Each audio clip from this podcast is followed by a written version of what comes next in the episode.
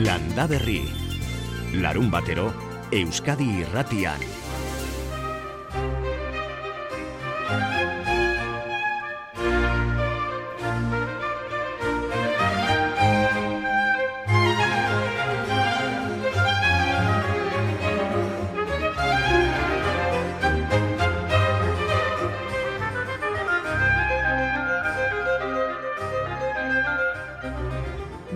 Motxotorena, kaixo egunon?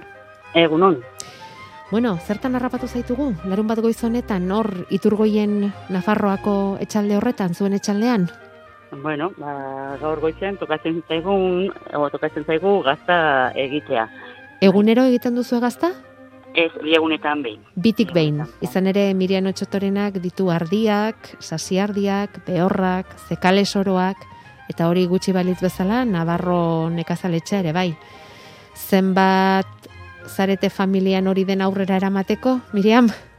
Bueno, ba, gera zena erremaztea eta bi seme. Axuri beltza izenarekin zuen gazta ikusiko dugu merkatuan ez da? Nolako gazta da?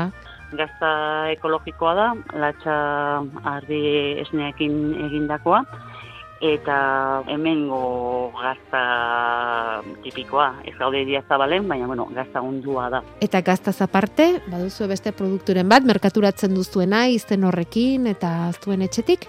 E, Momentuz ez, baina ari gera probak egiten beste produktu batzuk e, kaleratzeko.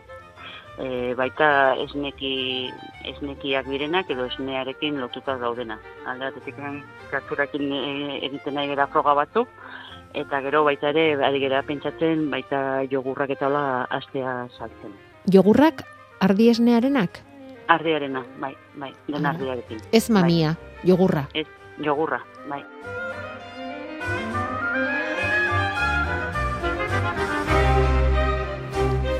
Iturgoiengo hartzaina Miriam Motxotorena Xuri Beltza eta gainera Nafarroako ekoizpen ekologikoaren kontseiluko presidentea da urte hasieratik. Aste honetan bete dituzte hogeita bost urte elkartean eta berarekin aztertuko dugu ekoizpen ekologikoaren egoera, baina horren aurretik arrantzara joan nahi genuke. Bederatziak eta zortzi minutu orantxe, egun onda izuela denoi, eh? Aitor Arzeluz eta bion partetik, kontroleko kristalaren alde banatara hemen ari gara, zuek ere hor, espero zaituztegu maiatzaren azken larun bat honetan. Eta esan da bezala, e, mira notxotaren azai daukagu, baina aurrena antxoaren kostera aztertu behar dugu, ze amaitzear dira kantauritxasoko arrantzaleak eta atunari begira jarrita gehienak. Horixe da bintzat, Esteban Alvarez unanuek aurreratu diguna getariatik.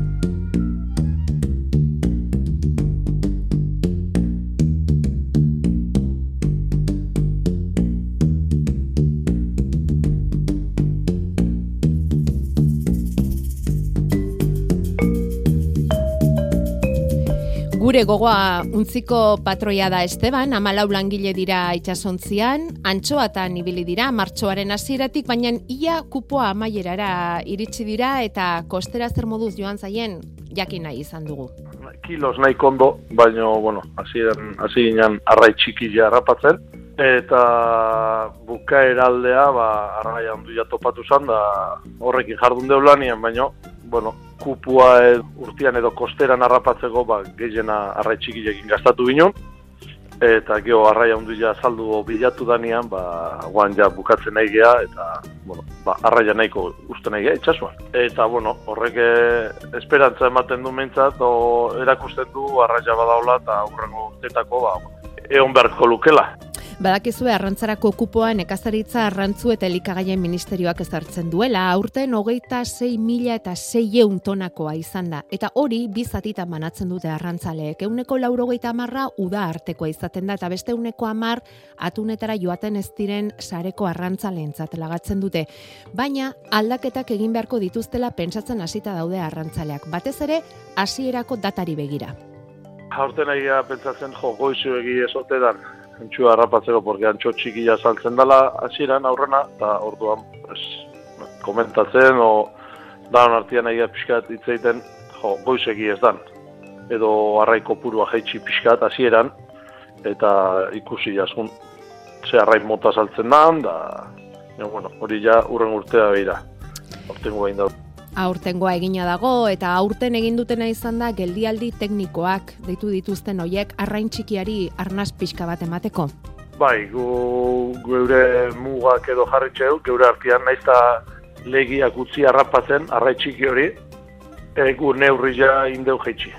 Neurria jeitsi deu, eta arraia hasi jo harrapatzea, ondi jo harrapatzeatik e, geure artian erabakitako Bai, neurri bat izan da eta zaila irudi dezaken arren arrantzaleak ados jartzea erraza izan da denen mesederako delako. Hala aitortu digu behintzat Esteban Alvarez unanuek. Esteban eta Antxoaren kosteraia maitzera doan honetan, kantauritxasuan gero zer dator? Iruzen zaigu usten deu datorren aztian egun batian nola utziko diuela, rai harrapatzen, eta ja geatu inbarko geha, ba, atunetako preparatzen hasi. Eta ba, e, jo, barku bateako deble horrea, garbitu, pintatu, eta prestatu, ba, atunetako kostera zego, leizter. Noiz izango da hori gutxe gora bera, Esteban? Ez, eki baino, ja. ekainean erdialdea edo lasen normalian oixen horre maten dugu hasiera. Eta mm, nora joango zarete atun bila?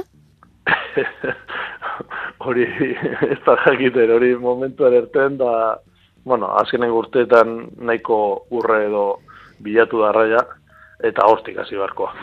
Hemen azkenen urteetan bilatu da lekutatik zonetatik hasi eta geho sobrela martxa. Bia, erakutsi du.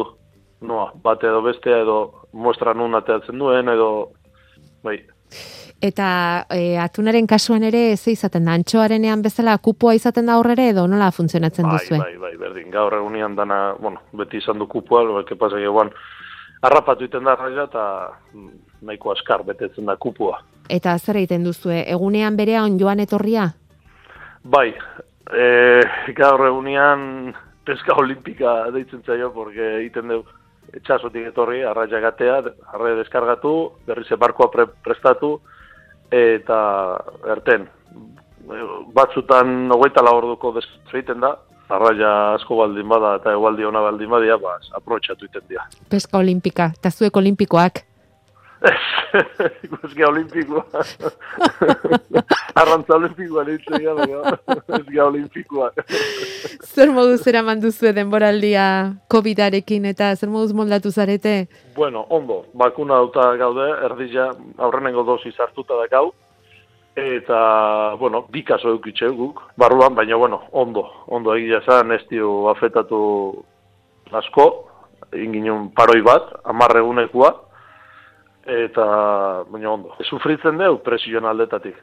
Arraia nola txikisa marra rapatuan hasieran freskoako esaten dana, no, pandemia, bosteleritza dan etxita, pues, hor, demanda eskaira gutxi zehon da presioak, eh, ba, ba oso merke, baina bueno. Bai, eta bueno, gero eman diguzu notizia hori, ez da, arraina badagoela itxasoan, eta bai. eh, horrek ematen bai. duen e, lasaitasunarekin, bueno, badatorren urterako ere, etorriko dira berriak, ez da? Bai, oso importantia da, arraia asko guztia itxasoan. Zu esan zuen, aurrengo urtetako, eta guk antxua bihar dugu dan baita ere, garnateako, atun eta juteko, antxua bihar dugu baita ere, oza, ez tala bakarrikan udaberrian bihar da nantxua, geho, garnateak gore, ba, bihar da, udan. Osea, que, bueno, notizio hona dia, eta, bai, alde hortatik an, posio, de. Ba, Esteban Alvarez una bai. mila esker beste bain ere bai. landa berriko deiarien antzuteagatik, eta, bueno, ba, ongi bukatu, antxoaren kanpaina hau, ja, laizter batean bukatuko da, eta bai. untzia ongi paratu, eta atunetara zai egongo garagu. Vale, eskerrik asko zuei. Eta guazen orain getariako portutik getariako San Prudentzio auzora bi arrazoka egitekoak diraan San Prudentziotan egin izan ez zutena COVIDagatik. Altza porru ekoizle txiki eta jasangarrien elkarteak antolatu du. Lehena da eta horra aurkituko dituzue ogigintzan, ardogintzan, gaztagintzan, arropagintzan edo pitxigintzan aritzen diran ekoizle txiki eta jasangarriak. Barazkigintzakoak ere bai. 18 postu inguru guztira bihar hamarretatik ordubietara getariako San Prudentzion.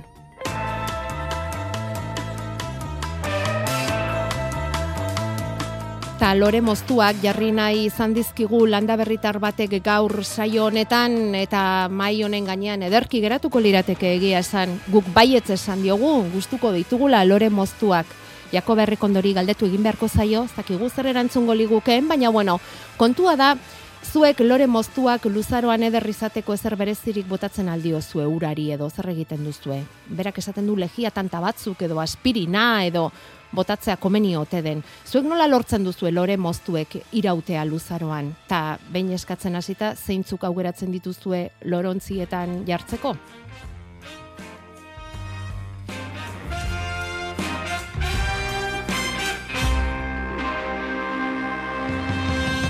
Bueno, eta loren moztuak zaintzeko ze metodo erabiltzen duzuen erantzunak jasotzen ditugun bitartean Mirian Otxotaren azuregana goaz berriz ere, hor zauzkagu eta zain. Nafarroako ekoizpen ekologikoko kontseiluaren presidente, hogeita bosturte bete berri ditu elkarteak, eta laurogeita amasaian sortu zenean, zazpieun hektareatako zail ekologikoa bazuen ere Nafarroak, gaur egun irurogei mila hektareatakoa du, eremuaren euneko 6,7. zazpi. Baina hori, urrun geratzen da Europar batasunak 2000 eta hogeita amarrerako ipintzen duen mugatik. Lurraren euneko hogeita bostera ekologikoak e, lantzeko helburua baitu Europa Europak bederatzi urte barrurako, eta hori posible ikusten duzuzuk, Miriam? Ba, e, momentu hontan ez baldin baditugu ditugun nekazal politikak edo likadura politikak aldatzen, ba, egia da, zaila da. Naizta ekologikoa, azkeneko bosei urteetan, konstante igotzen ari gera, bai hektaria eta bai baireko izletan, aldatzen ez baldin bada zerbait, ba, garbi dago ez iritziko, ez?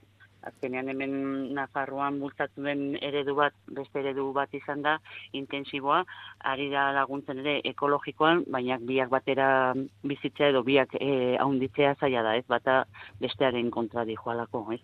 Ja, eredu intensiboa eta ekologikoa, ez dira elkarren lagun, ez da? Ez, ez, bat aurrera egiten baldin badu, bestera zaila da haunditzea. Eta, bueno, ikusten da, e, ba hori aldaketak egon behar direla, ez? Nik uste dut e, gazteak orain sartzen direnak sartu beharko ziren ja ia denak ekologikoan e, helburu hoietara iristeko eta egon behar ere bai e, aldaketa bat dauden nekazarietan ereduan, ez? Konbentzionalean aritzen direnak ekologikora pasatzeko, baina karo, hori berez ere ez da sortatzen, ez? Hori lagundu edo albideratu egin behar da bidea edo errestu, ez?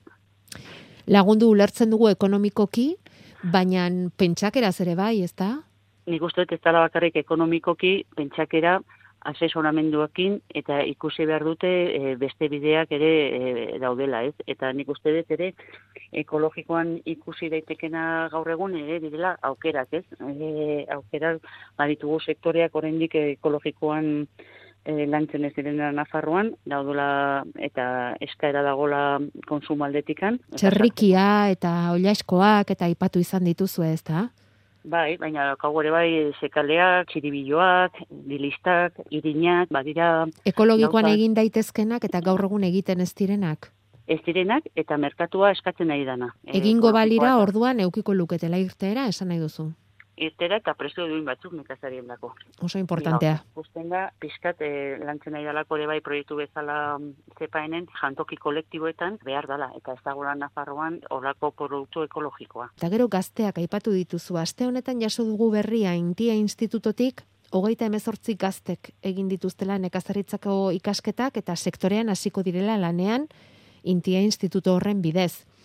Bai. gazterik gehienak ekoizpen ekologikoan aritzea gustatuko litzaizuke zuri zepaeneko e, presidenta zaren aldetik, ezta? Ta, eta benetan ze gertatzen da nekazari gazteekin. Nire zonaldean edo inguruan eta bai ikusten ditu gazte batzuk e, instalatzen direnak, baina egia esan ez ditut hola gazteak ekologikoan ikusten, ez? Ikusten ditut beste eredu batzuetan eta beste nekazaritza gau egiten, ez? Eta nik uste dut, e, nahi baldin badegu, Europa markatzen duen bidea, egin beharko genuna zan, lehenengo instalakuntzan ere bai, diru laguntzantan ere, laguntzea gehiago, edo primatzea e, modu ekologikoan aritzen dana, edo ez, ez? Eta formakuntza ere bai, nik uste ekologikoan e, egin behar dela. Eta konsumitzaile aldetik, zer esan behar diguzu? Miriam, ze esaten da, pandemiak lagundu duela, tokian tokiko produktu hori hobesten, babesten, horri balioa ematen, gertukoari ematen balioa ematen ikasi dugula, ekologikoari ere bai, zuek ala sentitu duzue? Bai, ikusten da jendea bueno, hoien bat behintzat, e, hasi dela gehiago galdetzen, pixkat sensibilizazio hori o, ikusten, nondik datorren produktuak, begiratzen, formatzen, eta egia da, e, produkzio ekologikoa, konsumo ekologikoa gora dijoala, ez? Zaten dute Europa mailan eta herrialde guztietan. Eta gero gu bai merkatuetan eta bai etxetikan ez gu euki arazoa produktua saltzeko, ez? Horren justu beste aldean egongo litzateke Nafarroan zeresan handia ematen ari dire makrogranjak, ezta?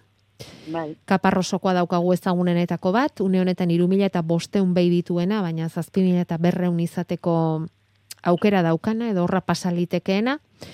Eta bueno, hortaz aparte mila behitik gorako beste bost etxaldere badaude. Hori dago beste aldean, ezta? Bai, eh, daukagu hori be, eh, esne behietan eman dituzun adibideak, baina badaukagu ere bai e, oi askoa, oi askoia gehiena o gehiena intensiboa da, ikusi dudana da, boez, e, berreun mila oi askoko granjak, eun milako granjak oi askoak, e, amabos mila ata, modelo intensiboan, ez? Hori da ikusi, ikusten dena nire zonaldean, ez? Eredu hortakoa, txerrietan berdina. E, momentu honetan Nafarroan ez dago txerri ekologiko ez da bat e, oiaskoak oso, oso gutxi, ez? Eta e, koste mali maituzu datuak estatuan, edo Europan, Nafarroa da datu, bueno, pues intensibo, errealde intensibo ondiena. Ta zu orain zepaeneko presidente bezala, aurrera begira eta zerronkarekin zabiltzate, Miriam? Bueno, nare gera, aipatu dudan bezala, pixkat, e, kolektibitateko jantoki horiek e, lan zen, ez? Eta gero beste proiektu bat e, daukagu edo kolaboratzen ari gera dala hemen e, espaziotez edo gazteak probatzeko nekazaritzan edo abeltzantzan e, instalatzeko eredu ekologikoan. Eta beste batean ere ari gera pizkat e, laguntzen estrukturatzen intiarekin batera almendra sektorea, nahi dutela, pues hori, eman komunian ere, pues makina ondi bat jarri, pues azalak entzeko, eta, ba, bueno, rentabiltatea almendrarena, pues nekazaritan geratzea, eh? Eta gero, bestaldetikan, pues, bueno, jarraituko dugu sensibilizazio eh, kampainekin, bai konsumo hori begira, eta baita ekoizlei begira, eh? Miriam Notxotorena, eskerrik asko, gure ideiari erantzuteagatik, eta ze asmo dauzkazuen, eta une honetan, Nafarroko ekoizpen ekologiko hori nola dagoen kontatzeagatik. Eskerrik asko zuei.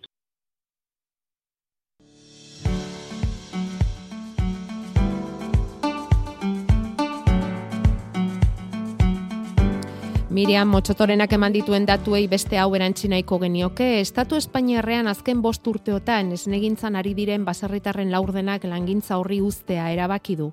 Lau mila eta irureun ganaduzale inguru dira esnegintzan ari direnak, nekazari eta baserritar txikien elkartetik adirazi dutenez, eta hoietatik zazpiun eta goita bostek erabaki dute urtengo urtea hasi denetik esnegintza ustea ez delako errentagarria langintza hori eta kasurik gehienetan gertatzen dena da produktuaren hasierako prezioa ere ez dela errespetatzen.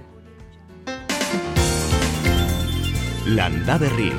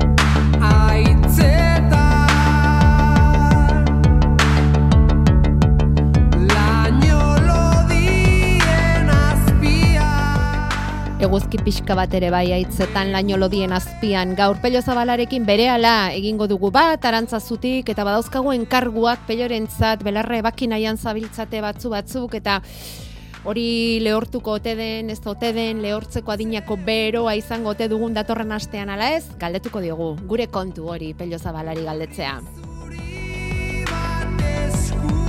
Baina aurrena jako beharrekondo agurtu behar dugu, zain dago bera ere, ondo algara, Jakoba, egunon... Egunon, ondo, ondo. Ondo doa dena... Lainopian bueno. ondo, zueke bai. Lainopian ondo, bai, gure osongi, osongi. Lore freskoak, iritsi zaizkigu hmm. gaur, Jakoba. Ez dakiguna da nola zaindu, lore freskoak, guztoko kalditu zuzu, kola, lore moztuak etxea paintzeko, e, bizitza edertzeko. Bai. Bai. Bai. Bale, bale. Eta... E, moztu gabekoak nahi izate jut, baina moztutakoak ebai, eh? Bale, bale. Mm, pentsatzen genuen hori, eh, baina. Eta ze... Zer egin liteke galdetzen digu lande berritarronek e, lore moztu horiek denboratan iraun dezaten aspirina bota uretara legia tanta batzuk esaten du berak? E, bueno, danetatik entzuten da batian da bestian, baino nik egingo nukena da euriura jaso eta hartan euki. Egun pare batetik behin, biz behin e, uroi berritu, eta berritzen deun bakoitzian e, lorian txortenai pusketatxo bat moztu, e, eta zaurila berritu egiten da, eta orduan ura hartzeko ba, erresago. Nik horrekin uste nahikoa dela. Euriura? Aspirinak buruko mineako.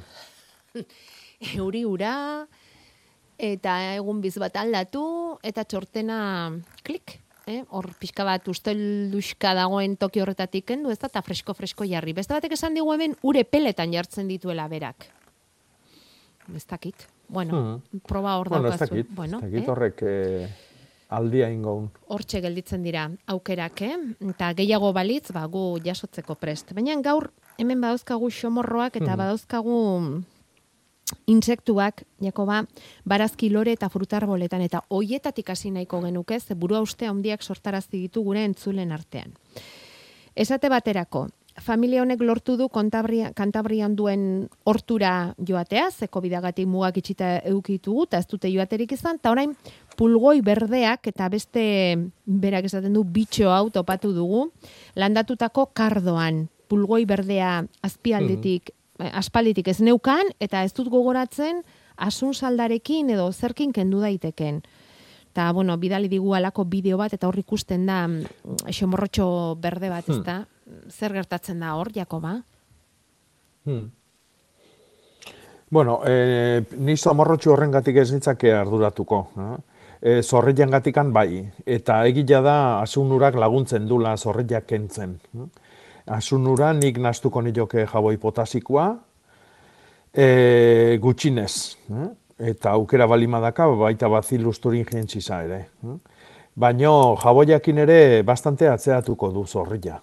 Oain guri-guri daude, e, ederki jaten aidia izardi berri jontan, eta eta nik uste oso ondo sartuko saiola e, asunura jaboiakin nastutze bali maduta, nik uste horrekin txena nahikoa izango dula.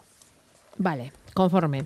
Eta ze gertatzen zaio etxeko baratzen letxugak eta kalabazinak edo kuiatxoak jarri eta egunetara desagertzen zaio noni? Hau zer dira, intsektuak dira edo dena janda gertzen da, ez zerrezpalego eh. bezala, ez da izango hori intsektuen lana ez? Nik uste tordala gure e, B eta B edo bi, biko bikote famatua, ez da? Baria eta barraskilua. Zalantzari gabe. Egun eta uste bali madegu lehentsu landare txikila edo eozin landare txikila, oain. Eta ingurun bali madia, arrapatzen guztia likidatu iten dute. Gauero, gauero, bisitak egin, edo landaria jartzen degunean, txikila jartzen degunean, ba, ingurua, ba, bestu, ba, surtako hautsakin, kariakin, eh? Lehenengo egunetan nahikoa da. Eh? Edo bestela, bakizu, hartu linternatxua, goraize batzuk, eta bisitantiei di, ba, lepua moztu. Bale, bebeak dira orduan, ez? Ba, barraskila eta bai. barea ibiltzen dira hor segurezki, bai, ez du beharko dituzue. Eta, eta hmm. etxe aurreko em, ba, baratza, belardia edo terrenoa esaten dute, akainak dituztela hor, Eta, eta nola usatu edo galerazi argazkirik ez daukagu kasu honetan, ez da erresa ere, baina e, Hmm. hori, zer, zer egin akainak usatzeko? Zer esan dezaiok egun? Ba, egile esan da, usatzeko nik ez dakit zer, zer egin daiteken. Badakit garozale amorratu diala, eta garua edo idia, balima dago ba, hor eh, egoteko arriskua handigoa dela. Baina usatzeko, behi da, lenguan e, artikulo batian aipatzen nun esaera zar bat, esatezuna e, e, galtzet, galtzerditan milua jarri bertzala akainak salto eziteko anketa. E, orduan, miluan usaiak e, nunbait e, usatzen du. Baina, karo, ez dakitena da hori nola aplikatu daiteken terreno batian. Agian miluan e, e, infusio bat edo egin beharko genduke eta arekin busti, ba ez dakit. Milu landariak jarri, mugan etxealdea, ez dakit. Probatu, Probatu. miluak. Probatu eta eta gero kontatu hori da. Eta gero e, beste batek idatzi digu esanez, a, zelgak dituztela eta zelga hoiei inurriak sortu zaizkiela euren bihotzetan edo barrualdean edo. Eta zer egin daitekeen hoiek Hmm. kentzeko azelga landaretik. Nik esango nuke azelgan inurri jabalima dabil zorria dagola, eta generalien izaten da zorri beltza. Eh? Hoi bilotz bilotzian, hau da, osto berrik sortze saskion e, begi jortan e, pilatzen dira, hor dago noski ostaje xamurrena, goxona, eh? izardi gehiena daukana, e, eta inurrik seguruna jungo dira zorrioik zaintzea. Orduan, e, zorrian kontrako tratamentua, haileno aipatu deun noixe bea, eh? asunura eta jaboi potasikoa. Jaboi potasiko utxarekin ere probatu daiteke urakin nastuta.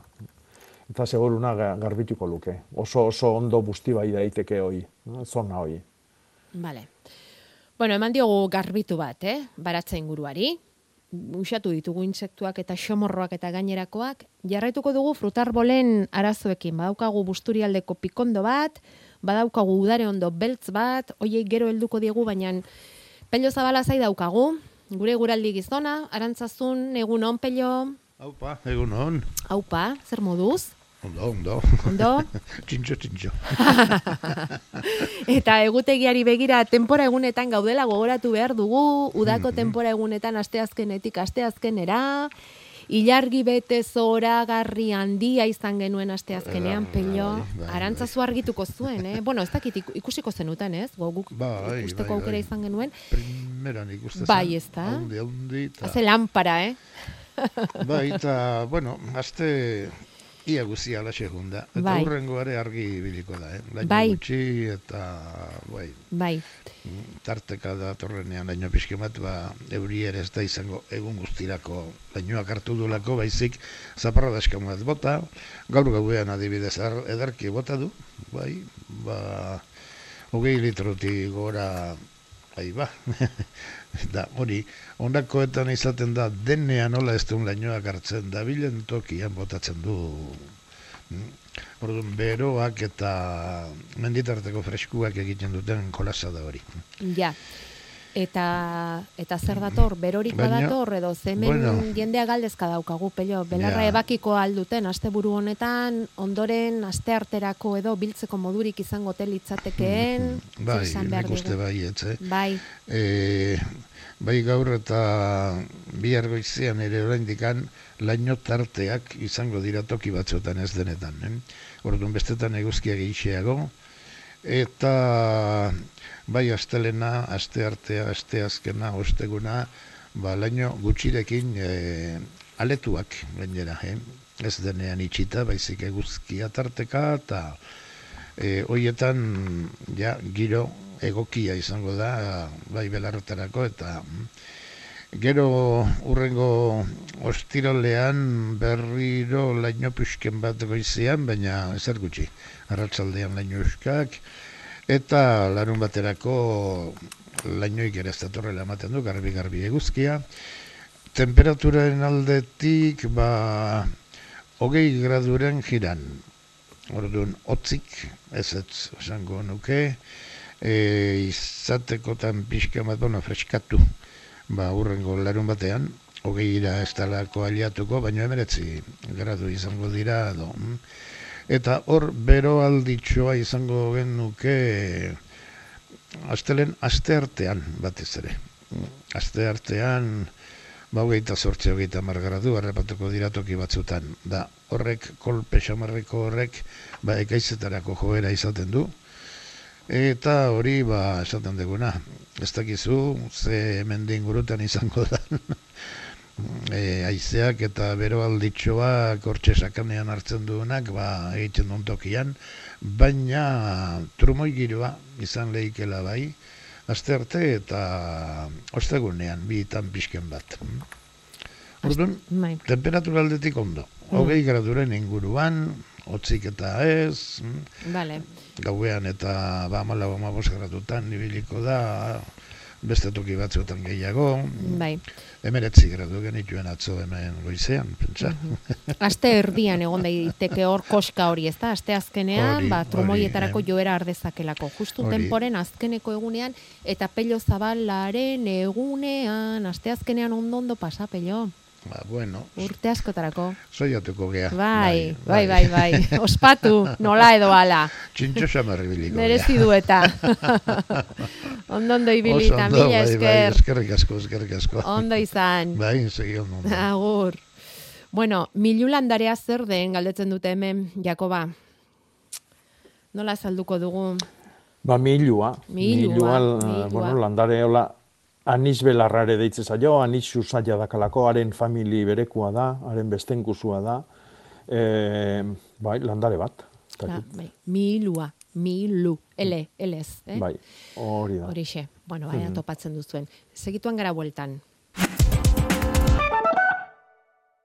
Zerura begiratze hutsarekin zer eguraldi egingo duen dakizuen nekazari eta beltzainei. Animalien hizkuntza uler dezazuen eta elikagaiak maira irits daitezen. Ordutegirik ez duzuenez eta lehorteen, ekaitzen eta izozteen aurka borrokatzen zaretenez, zuen ahalegina ziurtatzeko unea da. Urtero bezala nekazaritza arrantza eta elikadura ministerioak nekazaritzako aseguruak diruz laguntzen ditu zurea bezalako milaka familiari laguntzeko. Ziurtatu zure ahalegina, ziurtatu zure etorkizuna, Espainiako gobernua. Maia, zer zabiltza? Erlerik ospetsuena, hemen da berriz ere. Oso gauza garrantzitsua. Osto berdeko errek esfera. Laster zinemetan, Maia Erlea, Urrezko Esfera, Zinema Euskaraz programa, Eusko Jaurlaritza. Irimo mendiaren magalean dago urretxu. Bihar, ETB baten, Badaz, badaz esaten dizuete, egunean behin galdera hori tokatzen bazaitzue. Gozaldu etxean eroso, lehenik gazi, eta gero gozo. deabruak iparragirreren jaioterrian. Euskal Herriko deabro ikaundina, santu bihurtuzu. Gaur egun, santu berri bat ondo etorriko litzeuke. Herri txiki infernu handi urretxun. Ama bost anai arreba izan gara bai. Nola ukitzen ziren ama, haneste? Urtero, urtero bat egin da. Bihar gauean, ETB baten. Euskadi Irratia. Landa berrin gaude, amarrak arte, eta Jakoba errekondoren aholkuak jaso zuen galderei erantzunez. Agurtzane, azkenean zure txanda iritsi da. Egunon, Egunon, ez daukazu pazientzia txikia, eh? Egunon, egunon. Bota, A ber, e, bi galdera nitun, hor e, Egunon, bai. argazkiek, bi- bai, arga, bi argazki bialdu ditut, bada almendro landara bat eta bezi da krabelin bat.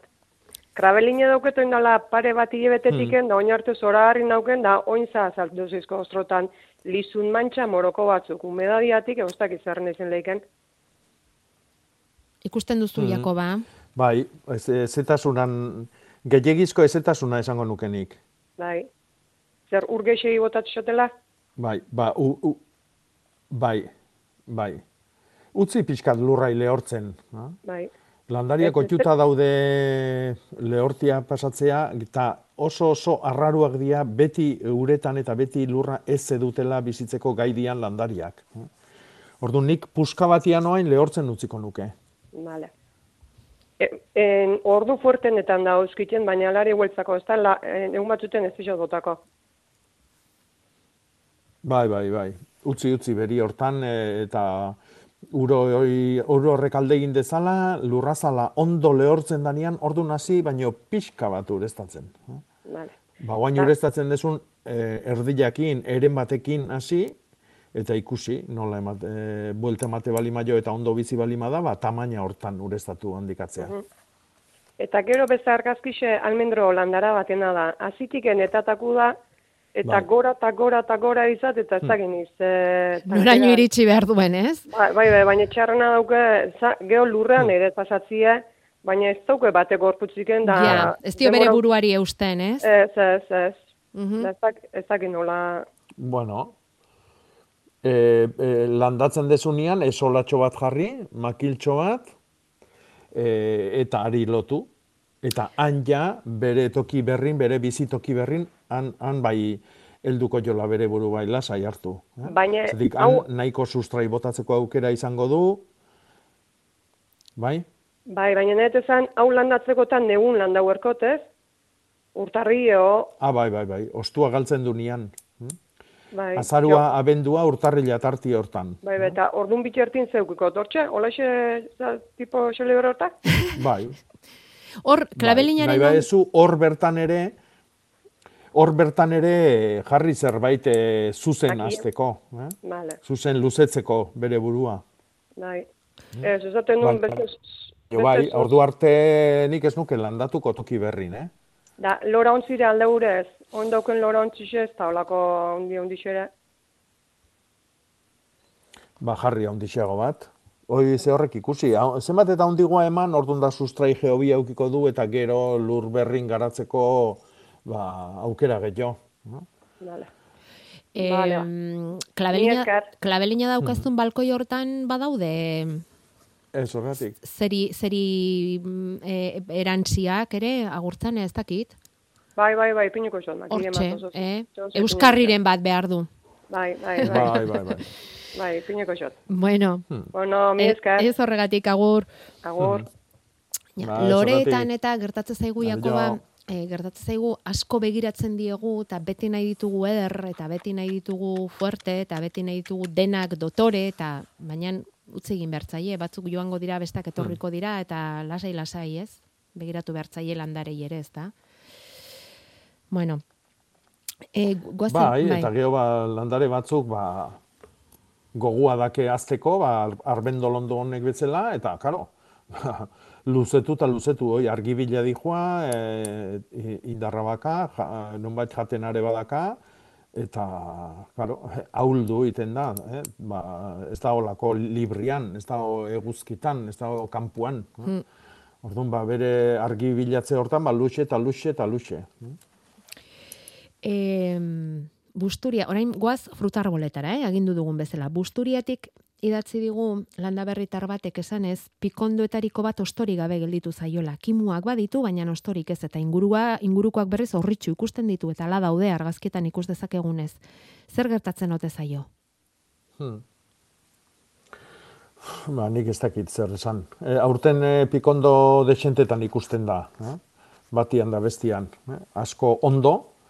E, adibidez gure etxian ba, piku txikik eta ondo, ondo azten nahi dia, ostos ondo jantzi dia, baino e, ustapikuak edo brebak, adibidez, ba, oso oso ostaje eskaxa eta aula dake. E, ez dakit, ez dakit zein izan daiteken arrazoia. Ez balimadu bere azpialdi hortan ezer berezirik egin, ba, bueno, ba, pentsatu beharko dugu, ba, gurian kasuan bezala, ba, o egualdiak eragin dio, negubak, ez dakit, ez dakit. Ez dakit. Ez da erresa. genuke, aber zerbait gertatu da norrazpin. Eta bestela, ba, berezko, bai, azkenian leheno ze horrek esan dezuna, ez da? Landare bakoitza mundu bada, eta batzuk oitzegea, beste batzuk ez, e, urte batian ondo, urrunguan erdipurdi, bueno, gu bezala, xe. Mhm. Egun batzuetan hobeto egoten gara, beste batzuetan ez, umoretsuago ez, indartsuago ez, ba, landareak ere pentsatzen dut antzeko ez. Eta antzematen aldiozu, Mhm. e, fruitu beltz beltzak dauzkan udare ondo honi zer gertatzen zaion. Bueno, nik esango nuke hori monilia dela, gaitza bat, e, fruitua fosilizatu bezala egiten du, eta oso gaitz zabaldua da gure itxuri atlantikoan. E, oso garrantzitsua da fruituoik kendu eta han bertan erretzia. fruitu horiek, e, olako fruituak udazkenian, e, sagarrondotan eta udare ondotan batez ere gertatzen da hau, e, arbolian, frutarbolian bertan gelditzen dira, edo e, aitzete batek adibidez, ba, lurrea botatzen ditu, eta hor lurrian azpin bertan gelditzen dira, uste uste linda hola kortxuan tankerako egitura izaten dut eta nola ez duten esertarako balio ba, askotan hor uzten dia, eta ge horren gortian arek handik behartatik zabaltzen da berriro gaitza. Orduan, e, oso oso garrantzitsua da fruitu horiek kendu, arbolai, aldan askarrena eta eta erre, desagertu arazi, eh? gaitza desagertu arazteko aldan neurri. Vale. Sua orduan, erremedio. Mm, aguakateak hmm. dauzka hemen beste entzule bate kostuak marroitu egiten zaizkio. Pila badauzka marroituta. Baita aurten irtendako kimu berrietatik irtendako ostoak ere eta argazkiak bidali dizkigu. Ze pasatzen da hor? Anderrek jakin nahiko luke. e, ni ez nitzake arduratuko asko. E, hor bi, bi eratako e, ostuak ikuste ditut, batetikan berez, berez zikluan gatikan, e, hauakate onduak ostuak galdura inbier ditu, hau da, e, ostua, negun ez du, ostua, e, oi, negun ostua galtze ez duten landariak, e, berde mantentzen dira, baina noiz patxe berritzen dira, ostuoik. Eh? Kalkulatzen da, espezien arabera, ba, bi hiru urte tartian e, ostuak berritu egiten dira. Hau da, osto batek e, sasoi bat bizi biharrien, ba, bi urte bizitzen da, baina gero erori behar du. Eh? E, nahi nahi ez, e, osto berrik emateko eta landariak handitzeko eta bar. Orduan, hoi nik beko ostu oikin e, pentsatuko nuke hola dela. Puntakuak dia beste sardotei badia. Oik, xamurrak dira, bigunak dira, eta nik esango nuke, aizearen eraginez erdi zulatu, erdi mm, hausi eta ge hortikan, e, zaurilloitatikan gorritzen diala. Hala iritsi zaitzat. Vale. Jose, egunon. Bai, egunon, bai. Hortxe daukazu Jakoba, entzuten ari zaizu. E, egunon. Bai, egunon, bai. Bai, orduan nire galdera da, ez da, balkoiko lore urestatzeko, bati bat geranio, ez da hietrak. Orduan, azunen ura, azari buztana ura, eta bat amarrego kompozizio horrekin, horrekin urestatu leike, edo... Bai, bai. Bai, urestatu dezakezu eta gainetikan horrek e, indar gehiago ematen dio. E, insektizida bezala erabili daiteke asun urakin batez ere, eh? e, leno aipatu deun eran bazorreian kontrataula, baina baita ere landariak indartzeko oso ona da. E, adibidez, oain tomatiak landatzeko sasoian edo piparrak landatzeko sasoiontan, e, lehenengo ureztaketak e, landaria txikila dianian egin biherrien ureztaketa bakarroik, e, asunurakin ite bali matu landaria indarra ondila ematen dio horrek. E? Da, bueno, asunure, asunak urai mineral berezi batzuk eta emate izkilo, eta horrek indartu egiten ditu e, lorontzitako landaretan, geraniotan eta bar, oso ondo baitare, oso ondo. Bai, lurrei botatzeko, eh? behari ez, lurrei, lurrei bota, ez da behar ureztatzeko. Bai, bai, bai, bai, lur, bai, bai, bai ureztat, ureztatzeko. Bai, bai, bai jardinera eta behar bota berzein ura. Mm. Ja, ja. Mm. Eh, Jose, hori da, bai? hori da. Geranioak dituzula, esan duzu? Bai, geranio, bai, iedrak, iedrak. Iedrak, bai, nola dira, zintzilikariak, ez? Hmm. Bai, bai. Eta, badaukazu arazurik kukurutxekin? Ez da, ez, ez, ondo da, ez, baina. Ondo, eh? Bai, bai, bai, oso garbita oso ondo da. Mm. Baina, hoxe buruatu zei, ez da, pues, batzako ja. balima lorentzako, bueno, ez mm. nekin da duda hori, ez da. Hemen, ez hemen bat, bai, ba, sos, esan ez daukagu, sos, sos, esaten digu, kukurutxa geranioetan zer egin, ea bion artean laguntzen diozuen? Ja, ba, nik ez dago dara zoi, ba, eh? nik, nik garbi dauzket.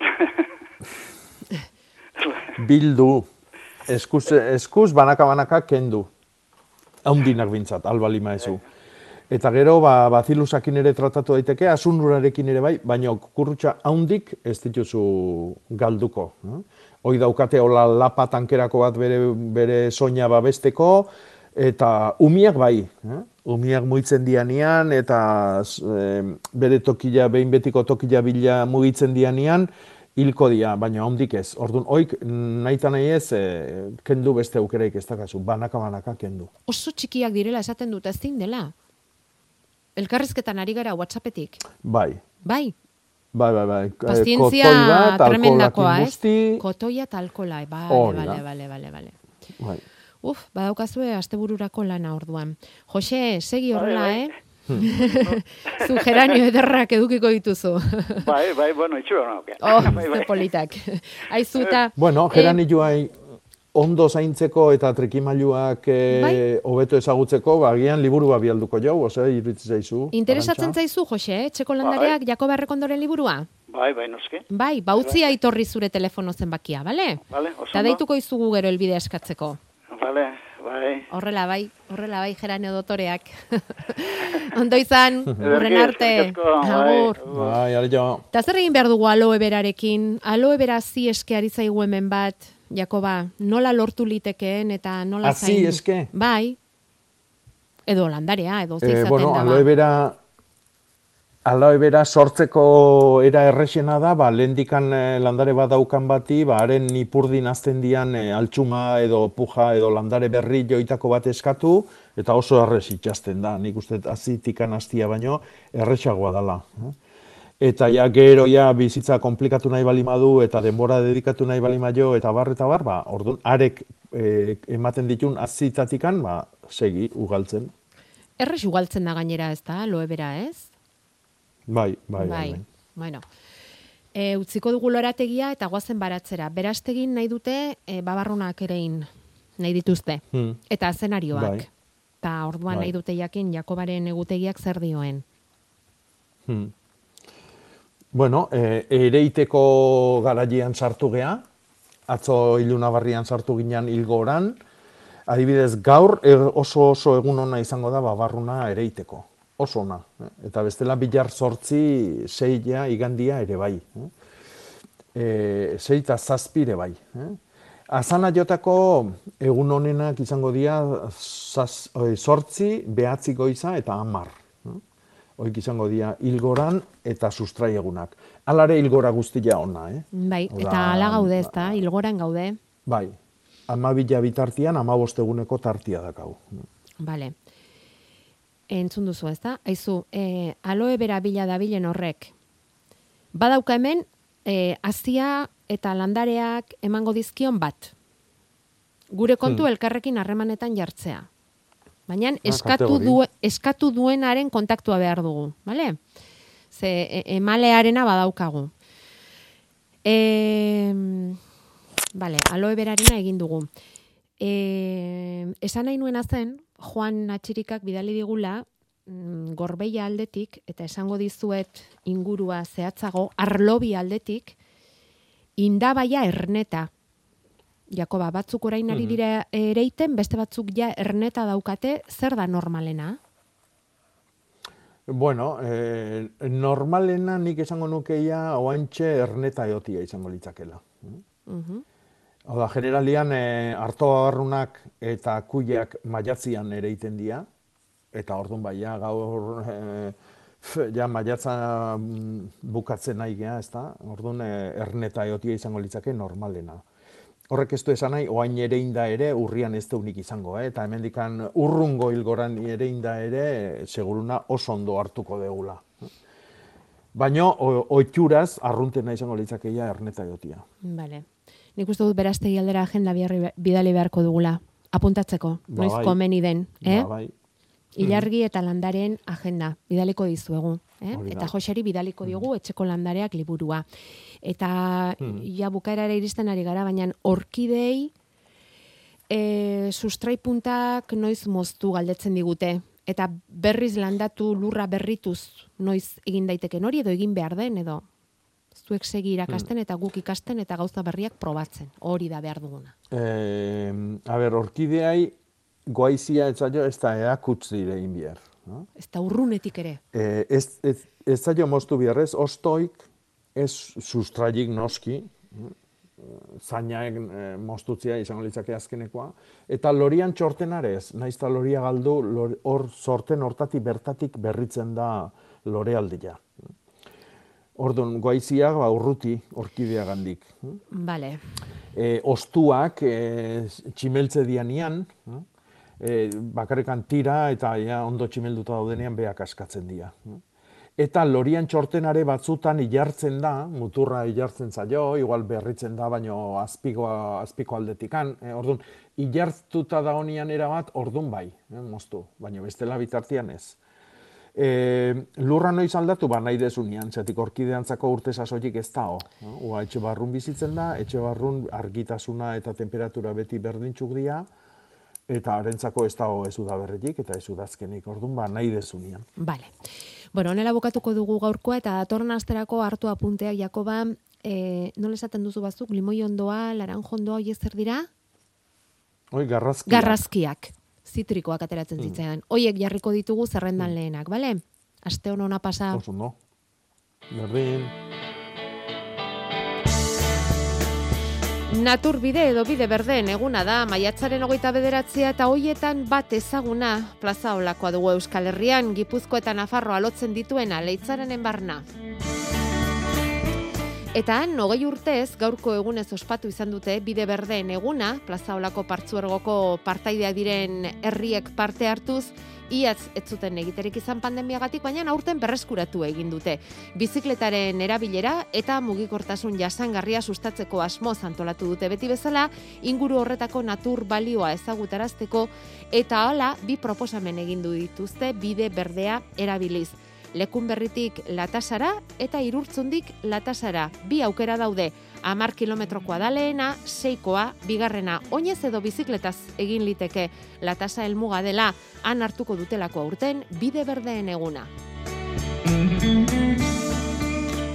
Eta bide berdeetatik bihotz berdeetara. Gaztetxo naturzaleentzat, landaberritar gaztetxoenentzat, kutxa ekoguneak eta arantzadi zientzia elkarteak antolatu duten jardunaldia da. Jonander Galarragak aurkeztu digu aste honetan faktorian Manu Etxezorturekin. eta amabi, amasei urteko gazteren bat ezagutzen baduzu, edo amabi, amasei urteko gazte bat bazara, Bai. natura interesatzen bazaizu. Eta ikasturto oso baten zehar, hilean behin irtera bat egin eban baduzu adituekin, arantzadiko aditu dauzkagu eta hainbat entidadeko aditu ezberdinak, ba, zuentzako txokoa daukagu. Vale. Bihotz berdeak, aste honetan izen ematak zabalduko ditugu, eta bilduna ditugu hogeita margazte, amabi amasi urtekok, naturzaleak direnak, ba ez dudarik egin, ekogune apunto eusen daukagu, apuntatzeko, eta orain egingo duguna da, aurre matrikulazio bat, galderatxo batzuekin, eta frogatxo txiki batzuekin, eta gero, ba, hauetatik, ba, bueno, froga hauek gainditu dituztenak, ba, bihotz berdeak izango. Eta bihotz berde hoiei eskainiko dizkieta esate baterako urriaren hasieran, orientazio saioa miramango basoan. Urriaren amaieran, ontxoei buruzkoa artikutzan. Abenduan, hibernazioari buruzkoa izango da eta online egingo dute. Eta horrela, urrian hasi eta maiatzera arte, hilean behin bihotz berdeen topaketa amabi urtetik amaseira arteko gaztetxoentzat. ekogunea.eu zen duzu informazio guztia.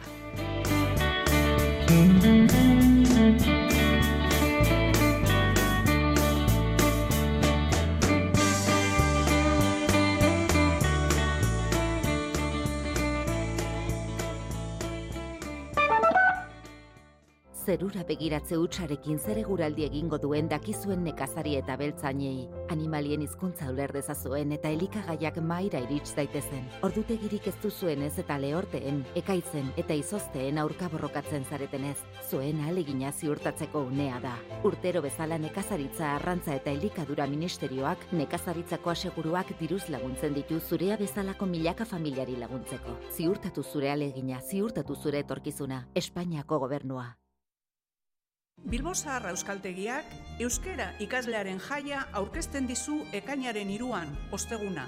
Bernard Etxepareren Lingue Baskonun Primitiae liburuaren irakurketa jarraitua Bilboko Arriagantzokian. Egin bat irakurketarekin, euskeraz bizi, babesleak Bilboko Udala, Bizkaiko Foru Aldundia eta Laboral Kutxa. Euskadi Irratia.